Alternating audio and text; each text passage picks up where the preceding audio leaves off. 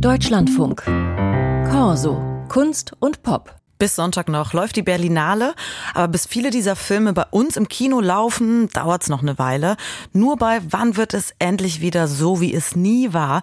Also der Verfilmung von Joachim Meyerhoffs Coming-of-Age-Geschichte, da ist das anders. Startet nämlich morgen schon bei uns in den Kinos, genau wie der Animationsfilm Wo ist Anne Frank?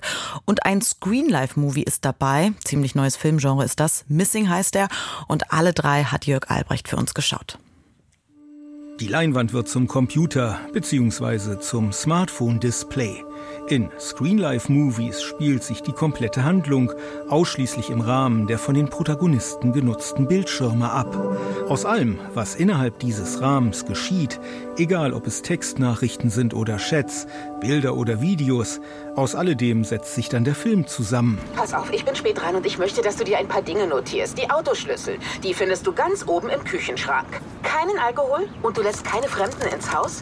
Hast du das verstanden? Kein Spaß, alles klar. Ein Mutter-Tochter-Gespräch per Videotelefonie. Missing von Nicholas D. Johnson und Will Merrick beginnt damit, dass sich Junes Mutter in den Urlaub verabschiedet. Mit ihrem Partner will sie nach Kolumbien reisen. Du müsstest uns nur Montag nach der Landung nach Hause holen. Kannst du das tun? Doch weder die Mutter noch ihr Freund haben die Rückreise angetreten. Von beiden fehlt jede Spur. June meldet sie als vermisst, aber das Einschalten der Polizei und der US-Botschaft in Kolumbien führt zu keinerlei Hinweisen. Daraufhin beginnt June, selbst von zu Hause aus zu recherchieren. Wissen Sie, das Hotel hat eine Videoüberwachung, aber die wird regelmäßig gelöscht. Also, könnte das bitte ein Agent überprüfen? Vergessen Sie bitte nicht, das FBI hat keine Ermittlungsbefugnis hier in Kolumbien. Schon auf den Master of Suspense, Alfred Hitchcock, hat die räumliche Begrenzung von Filmen einen besonderen Reiz ausgeübt. Insofern sind Screenlife-Filme nichts anderes als eine konsequente Fortentwicklung fürs digitale Zeitalter. Allein dem lohnenden formalen Erlebnis aber scheinen die Macher von Missing dann doch nicht vertraut zu haben. Je länger ihr Film dauert, desto abstruser wird er inhaltlich. Missing akzeptabel. Vater, es ist wunderschön. Bedank dich nicht bei mir, es ist von Mutter. Mutter! Ihr müsst leiser sprechen. Zwei Tage nach ihrem 13. Geburtstag, am 12. Juni 1942, wird das jüdische Mädchen Anne Frank damit beginnen, seine Gedanken in das Tagebuch einzutragen, das es von seiner Mutter geschenkt bekommen hat. Die Geschichte dieses Tagebuchs, das als eines der wichtigsten literarischen Zeugnisse der Shoah gilt, ist bereits von vielen Filmen rekonstruiert worden.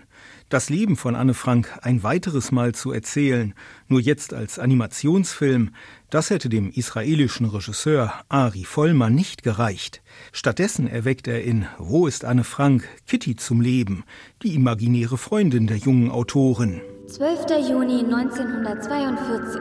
Liebe Kitty, ich werde, so hoffe ich, dir alles anvertrauen. Kitty zur Hauptfigur zu machen, ist eine ausgezeichnete Idee. Vollmann lässt sie das Amsterdam der Gegenwart erkunden. Eine Stadt, in der die Erinnerungskultur an Anne Frank omnipräsent ist, in der aber auch heute wieder Flüchtlinge aus vielen Ländern leben. Flüchtlinge, die von Abschiebung bedroht sind.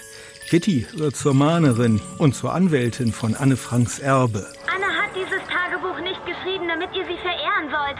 Nein, was wichtig ist, ist die Botschaft, die an die vielen Millionen Kinder weitergegeben wird, die dieses Tagebuch lesen.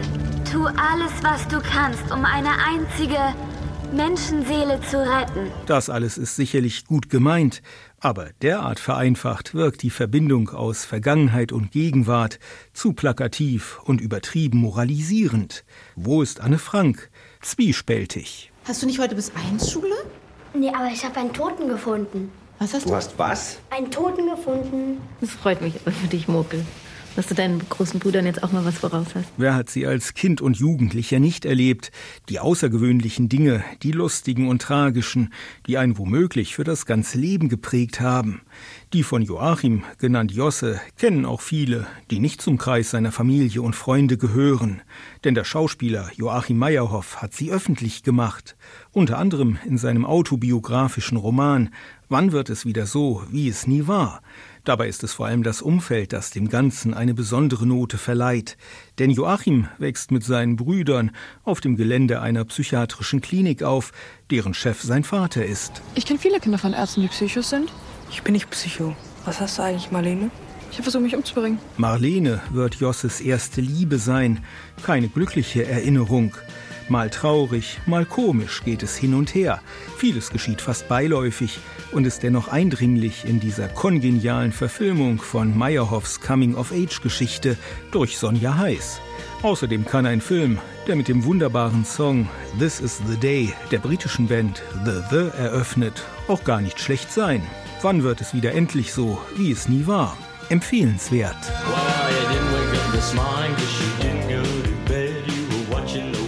Of your eyes.